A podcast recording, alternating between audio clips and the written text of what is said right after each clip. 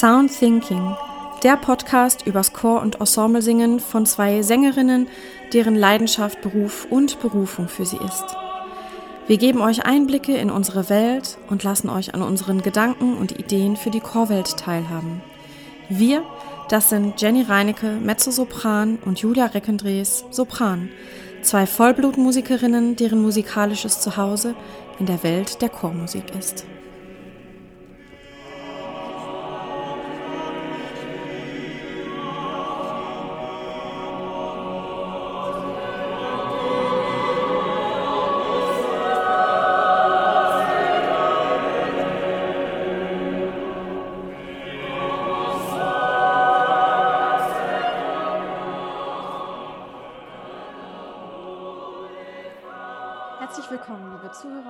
Zuschauer zu einer neuen Folge von Sound Thinking.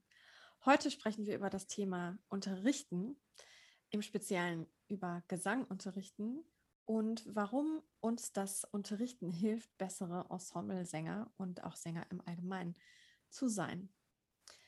Jenny, was genau liebst du am Unterrichten? Ja, was liebe ich am Unterrichten? Also erstmal finde ich es total schön, mit Menschen direkt zu arbeiten. Als äh, Sänger auf der Bühne äh, hat man mit dem Publikum ja nicht immer so einen direkten Austausch. Und ich finde es unglaublich toll, Dinge weiterzugeben, die ich von anderen Menschen auch mal irgendwann gelernt habe. Und zwar in meiner ganz eigenen Mischung. Also ich finde es auch ein super Feld, um kreativ zu sein, meine eigenen, meinen eigenen Stil zu finden damit, meine eigenen Worte und ja, der Austausch und die Entwicklung, die ich dadurch ganz direkt miterlebe, die bereichern mein Leben wirklich sehr. Ja. bei dir gibt es da, gibt's da Punkte, die dich besonders verliebt machen ins Unterrichten? ja. ähm, ah, das sind so viele Sachen. Ich ähm, genieße es einfach total, wenn Schüler ähm, plötzlich so einen Knoten lösen und sagen, ach, das ist ja ganz einfach. Ähm, und, und merken, wie einfach Singen sein kann, wenn man erstmal irgendwie so ein paar Verspannungen gelöst hat oder wenn man einfach so ein bisschen den Wegweiser gefunden hat.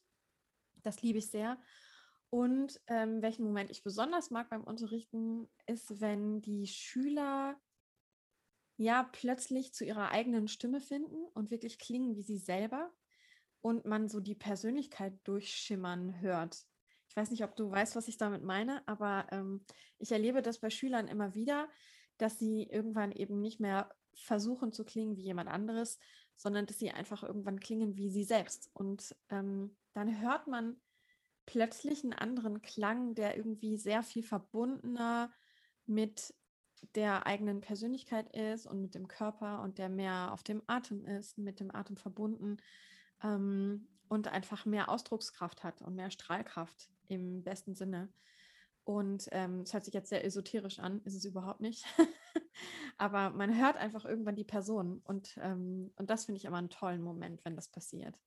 Und Schüler äh, ja auch eine Idee kriegen, welches Repertoire zu ihnen passt und ähm, so ein bisschen wie, dass sie plötzlich merken, wie man, ja, wie man Klamotten aussucht. so, mhm. äh, dass sie bei Stücken sofort merken, ah nee, ich glaube, das passt nicht so gut zu mir, aber da und da hätte ich Lust drauf. Und das sind meistens die Stücke, die gut zu ihnen passen. Mhm. Ähm, das mag ich auch immer sehr gerne. Ja, wenn Schüler so an ihre Instinkte und an die Intuition rankommen, eigentlich übers Singen, ja. ne, und sich das dann also in meinem Fall, zumindest habe ich das schon oft erlebt, dass sich das dann auch überträgt auf andere Bereiche im Leben, diesen Zugriff zu bekommen zu den Mhm. Instinkten und zur Intuition. Ja, und auch ähm, zum Körpergefühl. Ne? Also ich ähm, erlebe das bei den erwachsenen Schülern wirklich sehr, sehr häufig, die noch nicht viel musiziert haben, vielleicht oder nicht in so einer Regelmäßigkeit, dass es denen unglaublich schwierig fällt, überhaupt einen Zugang zu kriegen zur Wahrnehmung vom eigenen Körper. Mhm. Und ähm, dass es denen oft auch schwerfällt, wenn sie denn Zugang zu, äh, wenn sie denn Zugang haben, das in Worte zu fassen. Mhm. Ähm, weil ihnen da total das Vokabular fällt, fehlt, mhm. ähm, ne? wie sich das anfühlt. Und ähm, Und letztendlich ist es ja beim Gesang so, dass wir ganz viele Dinge eben nicht von außen betrachten können, wie bei anderen Instrumenten, also Fingerstellung oder ähm, Fingersätze oder, oder Ansatz, sondern dass sehr, sehr viel, was mechanisch abläuft, ähm, innerlich passiert und dass es immer nur über die Wahrnehmung funktioniert. Ne? Mhm. Und das ist, ähm, deswegen habe ich oft das Gefühl beim Unterrichten, dass man eigentlich in so einer Art äh, Achtsamkeitsschulung ist, mhm. ähm, weil es sehr viel darum geht, zu gucken, wie geht es mir heute? Wie ist mein Körper heute? Was brauche ich eigentlich? Wie fühlt sich meine Stimme an? Wie fühlt sich mein Atem an? Wo fühle ich das überhaupt genau? Und da erstmal so ein, so ähm, ja, so Zugang zu kriegen dazu und ein Gespür dafür, für diese Sachen, das ist, glaube ich, am Anfang echt eine große Aufgabe. Und ich finde es großartig, Leuten dabei zu helfen, diesen Zugang zu finden, weil der Moment, wenn sie es schaffen, ist echt schön. Ja, genau. Wenn dann plötzlich, wenn man gerade an etwas erinnern wollte, was vorher ein paar Unterrichtsstunden immer was war, woran man erinnern musste, und plötzlich der Schüler einem zuvorkommt und sagt, ah, ich muss, ich muss äh, locker in den Knien sein oder so, weil sie ja, plötzlich genau. selber die Wahrnehmung dafür haben und, und das gilt dann natürlich für alle Teile, die das Instrument irgendwie beeinflussen oder den Klang, dass plötzlich mhm. die Wahrnehmung, die man immer als Lehrerin von außen gegeben hat, plötzlich beim Schüler selbst angekommen ist und ähm, da, das so Klick gemacht hat. Ja, das finde ich auch immer, immer wieder wunderbar. Ja, und wo du das schon sagst mit der Wahrnehmung von außen vom Lehrer, ne? Hm. Ähm, ich wurde vor zwei Wochen von einer Schülerin gefragt, die relativ neu bei mir ist, ähm, eine sehr junge Schülerin, die, also was heißt sehr jung, die ist Studentin, ähm, vergleichsweise junge Schülerin, die hat äh, mich in einer Stunde gefragt, wo ich in relativ kurzer Zeit also einfach sehr schnell auf den Punkt gekommen bin und eben die Essenz entdeckt habe, woran es liegt bei dem Problem, was sie hatte, fragte mich sofort, aber wie hörst du das? Warum kannst du das? Kannst du das beschreiben, was das für eine Art von, ja, ich weiß nicht, ich habe manchmal das Gefühl, man hat so einen Röntgenblick mit den Ohren. Ne? Mhm. Ist das für dich ähnlich? Kannst du das beschreiben? Weißt du, was ich meine? Also diese Wahrnehmung, ich höre zum Beispiel bei einem Schüler, wenn die Zunge fest ist. Ich kann das natürlich nicht von außen sehen. Ich hm. höre, wenn das Zwerchfell fest ist. Auch das kann ich natürlich nicht von außen sehen. Aber das ist ein bisschen wie, ähm, ja, das ist einfach eine besondere Fertigkeit, ne, die man sich angeeignet hat. Wie ist das für dich? Ja, ähm, also ich glaube, dass das sehr stark damit zusammenhängt, dass man selbst sein Instrument so genau spürt, weil man einfach das jetzt viele Jahre mhm. macht und ähm, viel daran gearbeitet hat. Also zumindest für mich war der Gesangsweg jetzt auch nicht ganz ohne Kurven und Zickzacks, sondern es war, ich musste ziemlich viel lernen, als ich mich entschieden habe, ich will jetzt Gesang zu meinem Beruf machen. Und ähm, dann hat man natürlich sehr, sehr viele Sensoren dafür, auch bei anderen Menschen. Das sind dann auch die Spiegelneuronen in unserem Gehirn, die uns sozusagen sagen, okay, äh, das, da ist das mit der Zunge. Wir spüren das dann einfach. Ähm, aber auch nur, weil wir die, den Erfahrungshorizont selbst uns erarbeitet haben, natürlich. Ähm, das, das ist so der eine Aspekt. Der andere ist, dass das natürlich auf Erfahrung fußt, auch im Unterrichten. Dass man bei, bei Schülern in, in einer gewissen Zeit oder bei ge einer gewissen Anzahl von Schülern auch immer wieder neue Dinge ausprobiert und dann äh, Ursache und Auflösung eines Klangeffektes irgendwann anfängt, immer wieder zu finden und diese, ähm, diese Verbindung dann einfach schneller detektieren zu können. Wir hatten sogar äh, im Studium im äh, Didaktikunterricht für Gesangsdidaktik hatten wir Stunden, wo es nur darum ging, übers Hören und überhaupt äh, aktiv, über, mit aktiver Aufmerksamkeit herauszufinden, nur auf einen Aspekt gelenkt. Also unser Dozent hat uns seine eigenen Schüler mitgebracht und dann sollten wir Reihe um bei einem Schüler, den wir nicht kannten, ähm, jeder aus dem Seminar eine Übung machen und feststellen, zum Beispiel Thema Vibrato. Ist da was? Wenn ja, wie schnell, wie langsam, wie groß, wie klein? Oder Thema dynamische Fähigkeiten. Dann musste einer ans Klavier eine Übung machen mit diesem unbekannten Schüler oder Schülerin und äh, rausfinden, was ist eigentlich mit der Höhe oder wie sind die Registerübergänge, wo sind die und so. Also wir haben das richtig geübt, ganz stark im Detail auch und klar, und dann Mhm. übt man immer weiter mit jedem Unterricht, den man gibt, ne? Ja, ja, genau. Also diese Höranalysefähigkeit, die ist einfach, ja, die ist der, die absolute Essenz beim Unterrichten auch, ne? Dass, Mhm. dass man schnell Dinge hört. Ähm, und vor allem, also zumindest bei mir ist es so, ich schätze, dass es bei dir ähnlich ist. Ich höre immer tausend Dinge auf einmal und dann muss man sich eben auch blitzschnell entscheiden, okay, woran gehen wir jetzt genau, ne? Was Mhm. ist jetzt das Wichtigste? Also auch diese Priorisierung direkt äh, zu haben, wenn du, was weiß ich, äh, fünf Sachen gleichzeitig hörst und denkst, ah, der Vokal ist nicht richtig, der Atem fließt eigentlich nicht, die Zunge ist fest und das Gaumensegel ist nicht oben. Wo, wo gehen wir jetzt dran? Ja, genau. Mhm. Ähm, was machen wir jetzt als erstes? Und meistens lösen sich die anderen Probleme dann auch von alleine, mehr oder weniger. Manchmal ist es zumindest so. Ähm, aber das ist natürlich auch total wichtig zu ähm, filtern. Ähm, Mhm. was ist jetzt das Wichtigste? Was tut demjenigen heute gut? Ähm, auch eine, so eine Idee dafür zu kriegen, ähm, ja, wie ist der andere emotional gerade aufgestellt? Hat er einen schlechten Tag oder hat er einen guten Tag? Was kann der ertragen an Kritik oder wie freundlich muss ich sein? Mhm. Ähm, ich sage bei mir im Unterricht immer, es gibt Zuckerbrot und Peitsche, also ich bin sehr streng, aber ich bin auch sehr nett dabei. ähm, genau. Und ähm, ja, ich glaube, das ist total wichtig auch zu spüren einfach, ne? Wie geht es dem gegenüber? Mhm. Ja, ja, natürlich. Das das ist eigentlich, finde ich, eines einer der zentralen Punkte beim Unterrichten, dass der Schüler oder die Schülerin komplett im Mittelpunkt sind. Dass die sich selbst auf sich fokussieren können und dass Mhm. man als Lehrende wirklich den Fokus darauf legt zu 100% Und ich finde, das ist ziemlich schwer, ähm, manchmal, weil wir natürlich immer auch mit unserem eigenen Instrument irgendwie beschäftigt sind, ne? Weil wir das ständig benutzen und, ähm, Mhm.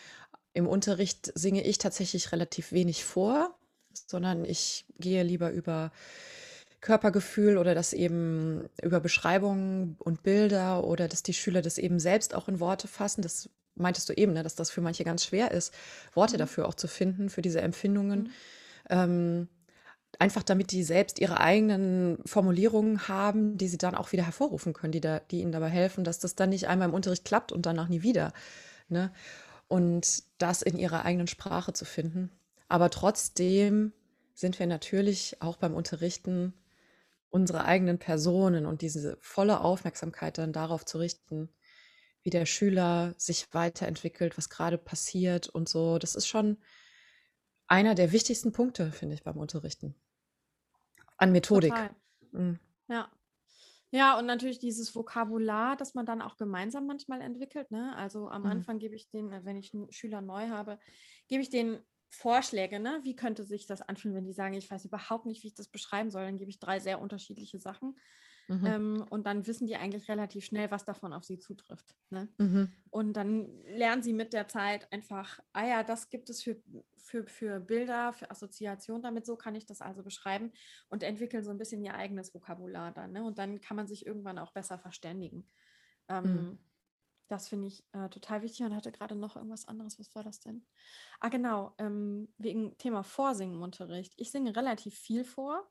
Mhm. Ähm, nicht so, dass ich super viel Singzeit hätte in so einer Unterrichtsstunde, aber ich finde schon, dass es Schülern auch hilft, wenn man wirklich dann auch in diese Rolle des Sängers schlüpft, ne, in dem Moment und nicht vorsingt im Sinne von, ich demonstriere jetzt etwas und deute das an, sondern ich singe dann wirklich aus, ne, und singe als Sänger und habe die Körperhaltung wie ein Sänger. Es ist einfach sehr anders, ne, als, als Lehrender oder als Privatperson, ähm, diese Rolle.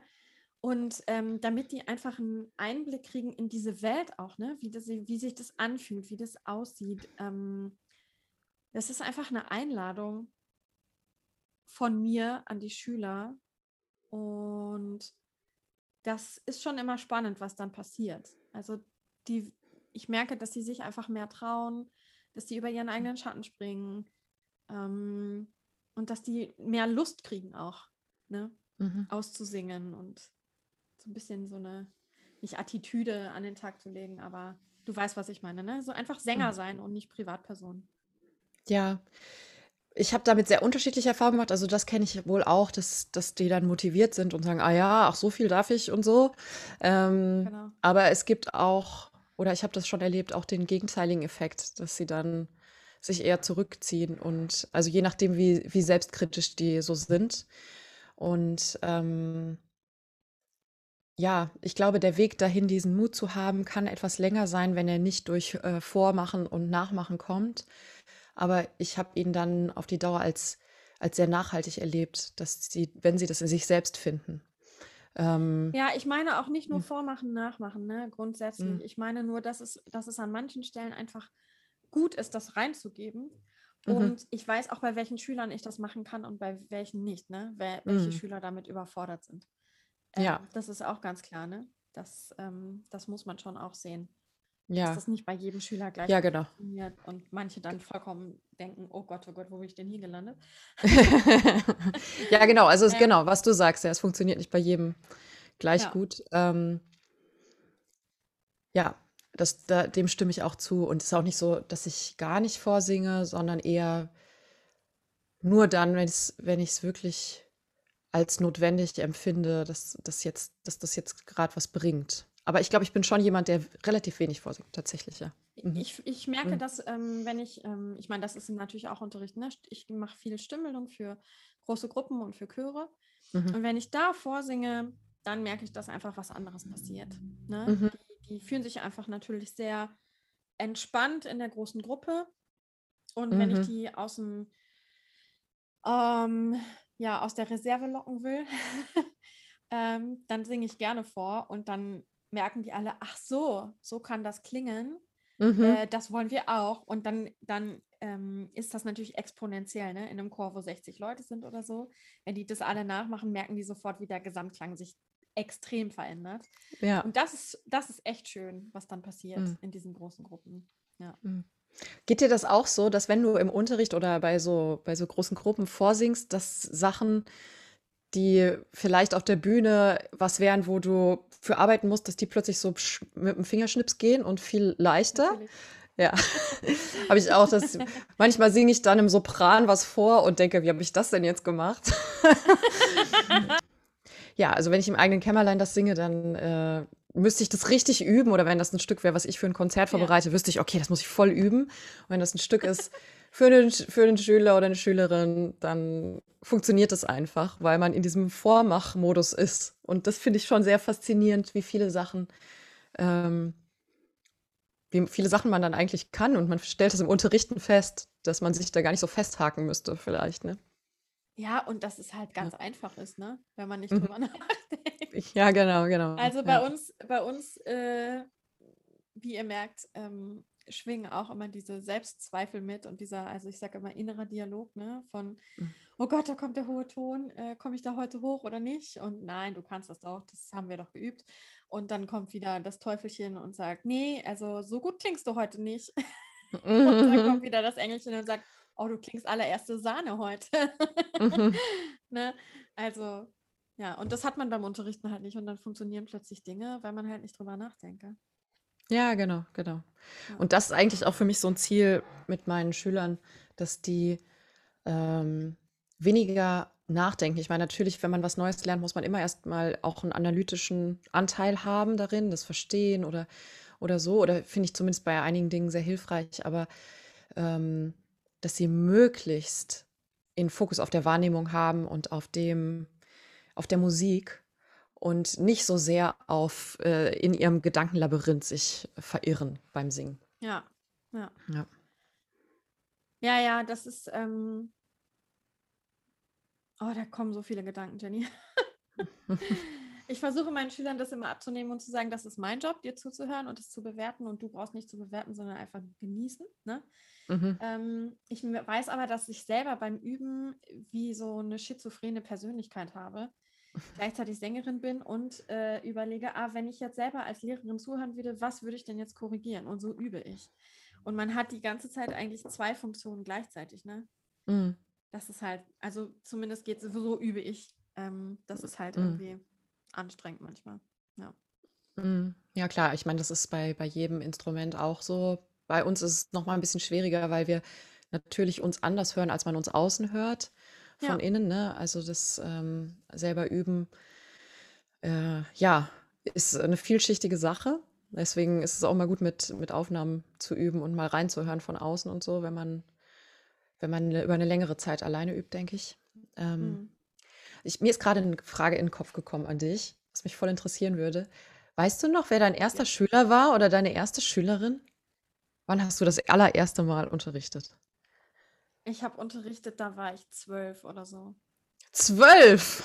Ja, das war Krass. ziemlich früh, ja. Ähm, genau, ich habe ja früher ganz viel Kindermusiktheater gemacht und im Chor gesungen. Und ähm, meine Lehrerin hat dann irgendwann, ein, also die hatte einfach super viele Einzelschüler und konnte nicht so viele kleine betreuen. Und sie hat dann die Jugendlichen irgendwann so angeleitet, dass sie auch unterrichten konnten. Und sie hat genau gesagt, was wir machen können und was wir nicht machen können. Ähm, und hat mir gesagt, was, ähm, was wichtig ist. Also ich hatte eine, eine Schülerin, die war irgendwie, ja, Grundschulalter, ne? So. Ähm, und die hatte Knötchen auf den Stimmbändern. Und es war einfach ganz wichtig, dass die super einfache Übungen macht, die sehr sanft sind zu der Stimme, die viel Randschwingungen fördern und so. Und ähm, das hatte meine Lehrerin mir damals alles gesagt, was ich mit der alles machen kann. Das kannte ich alles. Und äh, dann habe ich die unterrichtet. Ja, Krass. ja. Und dann hast du kontinuierlich weitergemacht oder war das eine Schülerin und dann Nee, erstmal? nee, ich hatte so ein paar dann, glaube ich, aber nicht viel, drei oder so, ne? Also überhaupt nicht viel. Und dann ich, äh, bin ich studieren gegangen, habe erstmal nicht unterrichtet, aber im Studium habe ich einen Chor geleitet, Mhm. was für mich auch zum Unterrichten dazugehört. Ähm, und dann relativ schnell viel Stimmbildung gegeben in großen Gruppen und dann sukzessive auch wieder Einzelunterricht gegeben. Mhm. Genau. Und jetzt sind es einfach sehr viele Schüler. Mhm. Ja, genau. Ja. Weißt du das noch, dein erster Schüler, deine erste Schülerin? Ja, mein erster Schüler war äh, ein, ich glaube, damals elfjähriger Knabe. Hm. Mein erster Privatschüler. Also ich habe vorher auch schon immer viel chorische Stimmbildung gemacht und so, aber das habe ich noch nicht so aktiv als Unterrichten wahrgenommen zu der Zeit. Das Ja. war eher so, ja, ich mache halt mal ein Einsingen. Also dass das einen pädagogischen Anteil hat, das war mir irgendwie nicht so bewusst in der Zeit. Und dann hatte ich eben diesen, diesen Knaben, der dann auch durch den Stimmbruch noch bei mir geblieben ist und so. Das war schon spannend, als vollkommen unerfahrene Gesangspädagogin da einen Knaben zu Ja. unterrichten und durch den Stimmbruch auch äh, hindurch. Mm, genau. Und der zweite war auch ein Knabe, aber das, ich habe nicht für einen Knabenchor gearbeitet. Das war einfach Zufall irgendwie. Also so zwei motivierte äh, Jungen, die einfach, die gerne singen lernen wollten. Und, ähm, und danach hat sich das eigentlich dann in eine ganz andere Richtung entwickelt. Danach habe ich dann größtenteils erwachsene Chorsänger unterrichtet, die sich weiterbilden wollten neben dem, Mhm. neben der wöchentlichen Chorprobe. Ja. Und äh, ja, also das, äh, das war ein witziger Anfang irgendwie. Da war ich vielleicht so 20, 21 ungefähr. Ja, okay. Genau. Ja, so ist das aber bei mir auch so ähnlich. Also das sind Hm. hauptsächlich erwachsene, eigentlich nur erwachsene Schüler, die Mhm. in einem Chor singen, irgendwo in einem Laienchor, in einem Mhm. sehr, teilweise in sehr, sehr ambitionierten und sehr erfolgreichen Chören, die viele Wettbewerbe gewinnen oder so, also auf sehr hohem Niveau. Mhm. und die, denen die wöchentliche Chorprobe nicht reicht oder die sagen, ich habe seit Jahren das und das Problem mit meinem Übergang zum Beispiel, das ist ein, natürlich ein sehr beliebtes Thema, ähm, Übergangslage. Ähm, und eigentlich hätte ich gerne jemanden, der mir da mehr Input gibt oder ich würde mich gerne wohler fühlen in den Chorproben ähm, und nicht nach jeder Chorprobe total fest aus der Probe gehen oder abgesungen oder wie auch immer. Ne? Also, oder Mhm. meine Höhe ist nicht so frei und ich glaube, das könnte besser gehen oder ich habe Probleme in der Tiefe, was auch immer. Ne? Mhm. Ähm, alle möglichen Sachen. Wie spricht man eigentlich in der Höhe? Sehr beliebtes Thema bei den Sopränen. Ja. Äh, genau. Und ähm, ja, ich un- unterrichte eigentlich gar keine äh, Minderjährigen mehr. Überhaupt. Mhm. Du auch nicht, Mhm. ne? Ich glaube, bei meinen SchülerInnen im Landesjugendchor, da sind schon welche, die noch unter 18 sind. Ah ja, okay, das stimmt, ja. Ähm, Aber wenige, äh, ja. wenige, wenige. Ja. Ähm, ja, aber größtenteils ähm, unterrichte ich Erwachsene.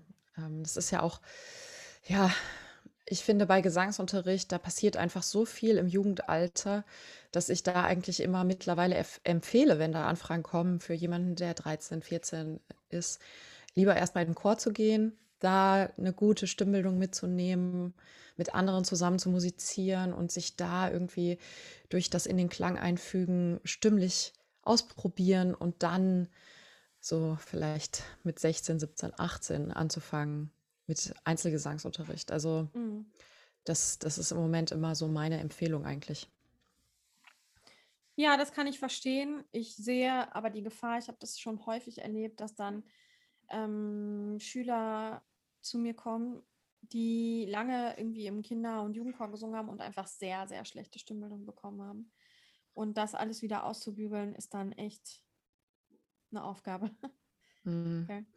Ja, je jünger die Leute sind, desto, desto weniger schwierig finde ich das. Aber ähm, ja, also ich versuche, wenn dann auch wirklich Chöre zu empfehlen, wo ich weiß, da gibt es eine gute Stimmbildung, wenn Ja, das klar. irgendwie möglich ist. Ne? Und Ja, ja, wenn man selber die mm, Empfehlung gibt, auf jeden Fall. Aber wenn die einfach random zu einem kommen, ne, dann mm, kann man da natürlich nichts dran, nichts dran machen. mm. Ähm, Jenny, was sind denn, was sind denn deine Schwerpunkte normalerweise beim Unterrichten? Kannst du das irgendwie festmachen? Also es gibt ja sehr viele Leute, die nach einer bestimmten Schule zum Beispiel unterrichten. Das Mhm. weiß ich gar nicht, ob du das tust. Aber gibt es ähm, Dinge, die dir ähm, im Singen und auch beim Unterrichten dann natürlich besonders wichtig sind? Mhm. Ja, also ich finde auch das, was du ziemlich am Anfang gesagt hattest, dieses den persönlichen Klang finden, das ist mir super Mhm. wichtig für meine, meine Schüler, dass es darauf hinausläuft und dass dieser persönliche Klang eben mehr Fülle bekommt. Also dass Mhm. das verstärkt wird durch die Technik, ähm, die basiert in meinem Unterricht vor allem darauf, eben einen gut ähm, aufgerichteten Körper zu haben, aber flexibel zu sein, basiert auf einem gleichmäßigen Atemstrom. Und ähm, ja, ich, ich weiß nicht, ich habe so ein paar Anteile von Methoden drin, Anteile aber, ähm, die, die ich mal selbst erfahren habe oder worüber ich viel gelernt habe. Ich bin aber jedenfalls keine Lehrerin, die nach einer Methode gezielt unterrichtet, sondern ich habe die Jenny-Methode. Und äh, ja, und das ist eben so eine Mischung aus allen möglichen Dingen, die mir selbst widerfahren sind oder die, die ich mir angeeignet habe. Aber diese Öffnung zu einem weichen, runden, aber trotzdem fokussierten Klang, das ist für mich so das A und O. Und da gibt es dann eben verschiedene Wege, dahin zu kommen. Und ich finde auch, dass da jeder Schüler anders reagiert. Es gibt Leute, die brauchen ziemlich viel Erklärung und die, die wollen das ganz genau wissen. Und dann gibt es Leute, die wollen gar nichts wissen, die wollen einfach nur lossingen und vielleicht, äh, vielleicht ein Bild an die Hand kriegen. Ne? Und dann, dann gibt es wieder andere, die selbst ganz, ganz viele Fragen stellen und dann ihre Wahrnehmung dadurch schulen. Also das ist sehr unterschiedlich. Also meine Methode ist eigentlich immer unterschiedlich, je nach Schüler, würde ich sagen. Mhm. Genau. Aber hast du eine Methode, die du vorzugsweise unterrichtest oder mit der du unterrichtest? Ja, klar, die Julia-Methode. ähm, nee, auch einfach ähm, ja, die Dinge, die mir selber geholfen haben und die mich ich selber beim Singen wichtig finde. Also ich habe ähm, irgendwann wirklich, ähm, wirklich lange nachgedacht und reflektiert, welche Stimmen ich eigentlich schön finde und warum. Das war Mhm. unglaublich, ein unglaublich wichtiger Prozess für mich als Sängerin, aber auch als Lehrerin total. Und was äh, diese Stimmen ähnlich äh, oder miteinander gemeinsam haben, ne? Ähm, Mhm. was die Qualitäten sind, die mich selber ansprechen. Und ähm, ja, ich finde äh, Stimmen, die sehr, also sehr ähnlich wie du. Ich finde Stimmen sehr schön, die rund sind, aber fokussiert trotzdem, ja, die den Fokus nicht verlieren, die gut tragen, die schweben, ohne die Bodenhaftung zu verlieren, ähm, die strömen, strömen, strömen. ähm, Und ich finde extrem wichtig Textverständlichkeit. Mhm. Ähm, also ich arbeite ganz, ganz viel an Vokalqualität zum Beispiel. Ähm, das ist einfach äh, ja in der, in der Mittellage und auch in der Tiefenlage einfach sehr klare Vokale sind und dass man, dass man immer auch einfach auch bewusst ist, was man, was man spricht. Ähm, und eben die Vokale anzupassen oder sich davon zu lösen über den Passaggio. Das ist einfach für mich essentiell wichtig, als Sopran sowieso. Ähm, Atemfluss habe ich ja schon gesagt, aber ich sage es gerne nochmal, weil es so wichtig ist. ja, das ist sehr, sehr Ähm, wichtig. genau, ich finde eine Direktheit im Klang auch schön. Mhm. Ähm, und ich, für mich persönlich muss ein Klang grundsätzlich emotional unterfüttert sein, ähm, weil ich mir wünsche, dass das was mit mir macht, wenn ich jemandem zuhöre. Und ähm, dann kommen wir wieder zu der Sache, ne, dass ich das liebe, wenn meine Schüler einfach plötzlich wie sie selber klingen. Man hört das einfach, diesen Moment, wenn das passiert. Und ich Mhm. liebe das sehr. Das finde ich großartig. Und ich finde auch Bilder wichtig und hilfreich. Ich finde es äh, gleichzeitig aber total wichtig und das ist bei mir im Unterricht grundsätzlich immer der Fall, auch in den großen Gruppen. Wenn ich Bilder gebe, erkläre ich immer warum. Ich möchte gerne, dass meine Schüler ähm, mündige Sänger sind, unabhängige Sänger sind, die nicht zwingend auf mich oder irgendeinen anderen Lehrer angewiesen sind ähm, und wirklich verstehen, warum sie das tun, was wir da tun in dem Unterricht. Mhm. Ähm, also dieses stumpf irgendwelche Übungen machen und äh, als Lehrer zu sagen, ja, vertrau mir und es ist gut für dich, aber die Schüler verstehen überhaupt nicht, wieso, das finde ich recht bedenklich. Und auch wenn man in Stücken äh, technische Hinweise gibt, dann finde ich es immer total wichtig, dass die Schüler verstehen, wieso, damit sie es auf andere Stücke übertragen können. Und das funktioniert nicht immer relativ schnell. Das ist ein langer Prozess, bis das angekommen und wirklich durchdrungen ist. Das dauert einfach lange. Ähm, viele Dinge automatisieren sich auch. Das ist toll. Aber ähm, ich will meine SchülerInnen nicht im Unwissen lassen. Mhm. Ähm, das ist mir sehr wichtig. Genau. Fällt mir noch was ein? Legato ist mir wichtig. Mhm. Stiltypische Sachen sind mir wichtig. Also ich singe in Brahms nicht wie in Bach. ähm, Mhm. Genau. Äh, Timing ist mir wichtig, Präzision ist mir wichtig. Ja, gibt so ein Pa- Komplettpaket einfach.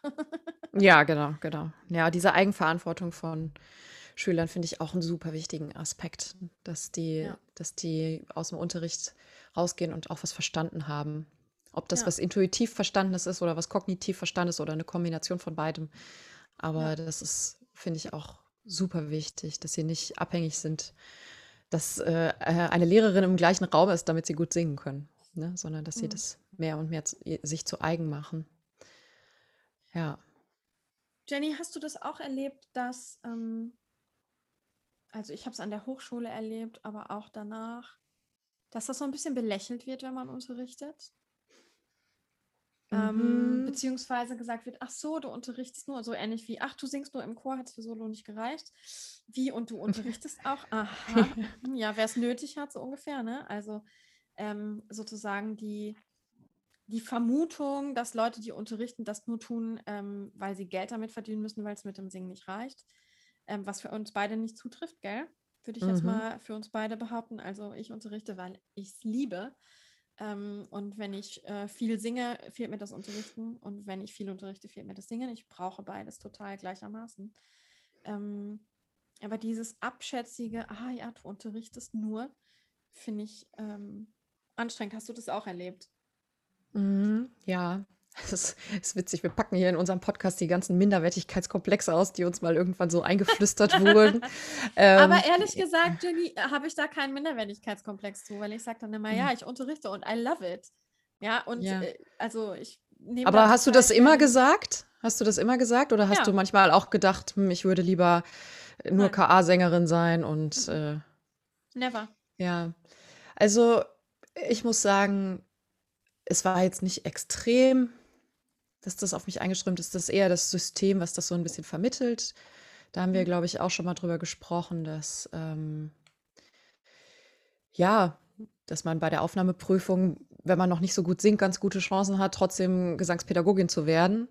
Aber als Sängerin wird es noch nicht reichen. Also so ein bisschen vermittelt das das Bild. Wenn man nicht so gut singt, dann kann man halt unterrichten. Und ich finde, dass das schon was ist. Also das hat mich auf jeden Fall beeinflusst, weil ich am Anfang ja Gesangspädagogik studiert habe und dann eben das Gefühl hatte, ja, aber ich will doch richtige Sängerin sein. Also sollte ich noch Gesang studieren. Und ähm, weil man eben als Gesangspädagoge nicht so eine richtige Sängerin ist. Aus der Findest Außenbetrachtung du oder immer noch? Nee, nicht mehr. Natürlich nicht. Das war ein Prozess, aber im Studium war das schon für mich ein Gefühl. Es wird ja, ich weiß nicht, ob es Aufnahmeprüfungen gibt oder ob das mittlerweile sich geändert hat.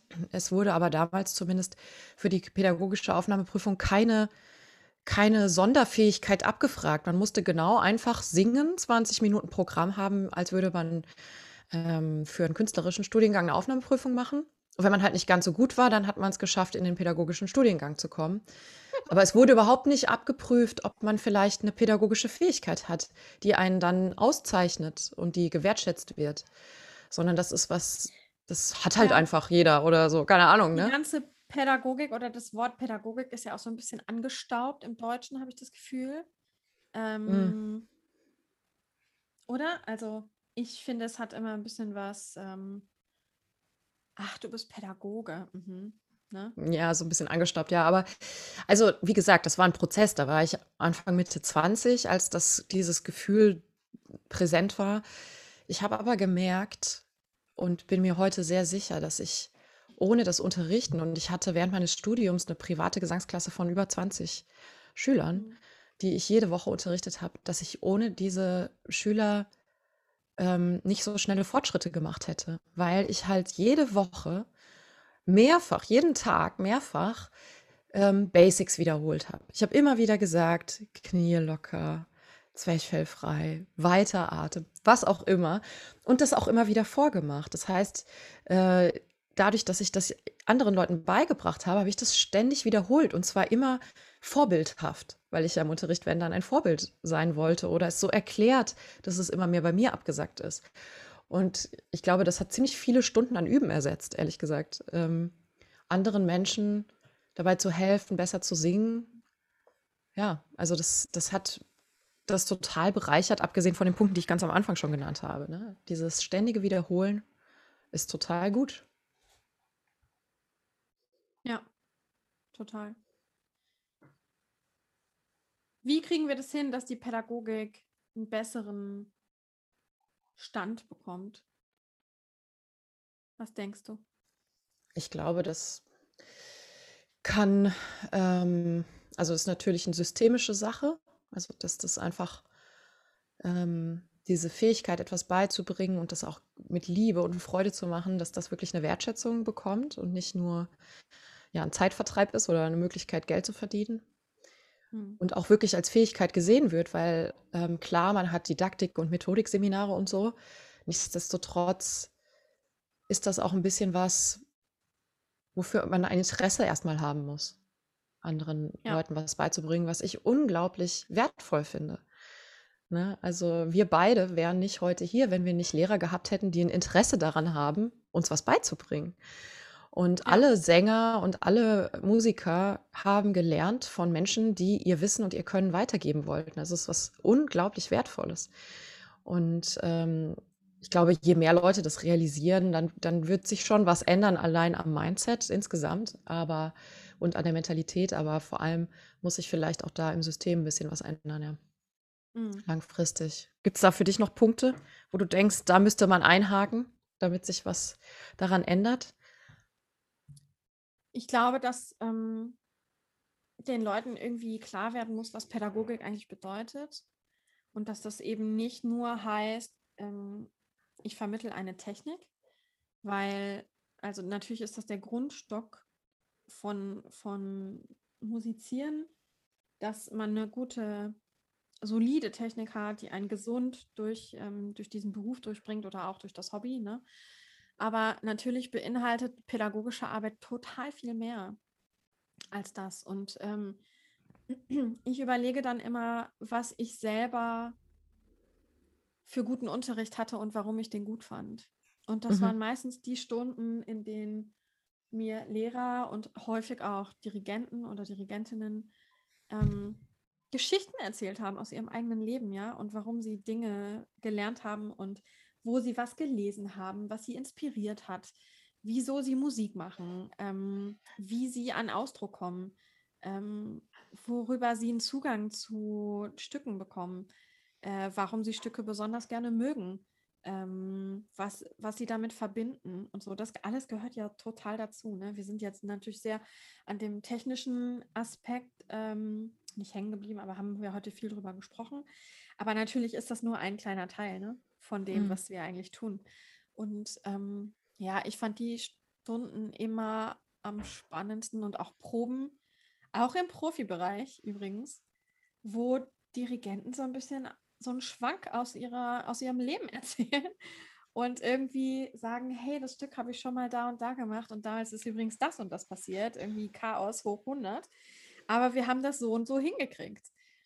Ne? Oder mhm. Keine Ahnung, der Solo-Hannes kam 20 Minuten zu spät zum Konzert und in der 25. Minute war sein Solostück dran und der hat super runtergezockt. So, ne? Solche, solche Anekdoten finde ich einfach immer toll. Mhm. Und ähm, ja, ich glaube, was du ja auch gerade schon sagtest, ne, die ganze, alles, was wir an Skillset haben, ist natürlich ein jahrhundertelang tradiert und es ist einfach schwierig, dieses Gesamtpaket in einem Buch nachzulesen und zu verstehen und anzuwenden. Das funktioniert einfach nicht. Ähm, ja, und ich glaube, was ich vorhin schon mal gesagt habe, diese Einladung einfach an die Schüler auszusprechen, in diese Welt einzutauchen und zu verstehen ähm, und dann Zugang zu bekommen. Mhm. Schön, man hört heute unsere Männer, gell? Ja, ich glaube, hier wird gerade gepfiffen im Hintergrund. Ja, mein Mann filmt gerade ja. seine Haare. ja, ähm, ja, also das, das ist so ein bisschen was du, glaube ich, meinst mit dieser Einladung in die Welt, ist auch wieder dieser Satz, der Botschafter muss die Botschaft sein. Ne? Und als Lehrer mhm. muss man ähm, ja das verkörpern, was man sich für die Schüler wünscht, glaube ich. Und ähm, das ist zum Beispiel was, was ich in meinem Solo-Gesangsunterricht, in dem Studium ganz viel erlebt habe, ähm, neben allem technischen und Literaturlernen und Stilistiklernen und so, war einfach die Zeit, die ich mit meiner Professorin in einem Raum verbracht habe, mhm. unglaublich wertvoll, weil, weil sie natürlich einen ganz anderen Erfahrungshintergrund hat und in ihrem, mit ihrem Instrument tausend Schritte weiter ist in ihrer Entwicklung oder in ihrer, auch in, wieder in ihrer Erfahrung und so. Und ähm, mit, mit Menschen Zeit zu verbringen, die mehr Erfahrungen haben als man selbst in einem gewissen Bereich, das färbt dann irgendwie ab oder so. Also ich hatte immer das Gefühl, wenn ich da aus dem Unterricht rausgegangen bin, hatte ich ein ganz anderes Körpergefühl, auch wenn es überhaupt nicht in dem Unterricht um Körpergefühl ging an dem Tag. Sondern es ging vielleicht um, um was ganz anderes, ja, um, um Atemlänge und Phrasierung und so weiter. Aber einfach dieses, auch da greifen natürlich wieder die Spiegelneuronen, ne? dass man da was aufnimmt, ja, was man eben nicht erklärt bekommt. Und das ist, glaube ich, auch generell eine Grundmotivation ähm, für, für Schüler im Allgemeinen, auch zum Beispiel, wenn man an Lehrer in der Schulzeit denkt, welche Lehrer man irgendwie besonders toll fand dann will man nicht unbedingt alles wissen, was die wissen und das Fach unterrichten, was die unterrichten, aber man möchte gerne so werden wie die.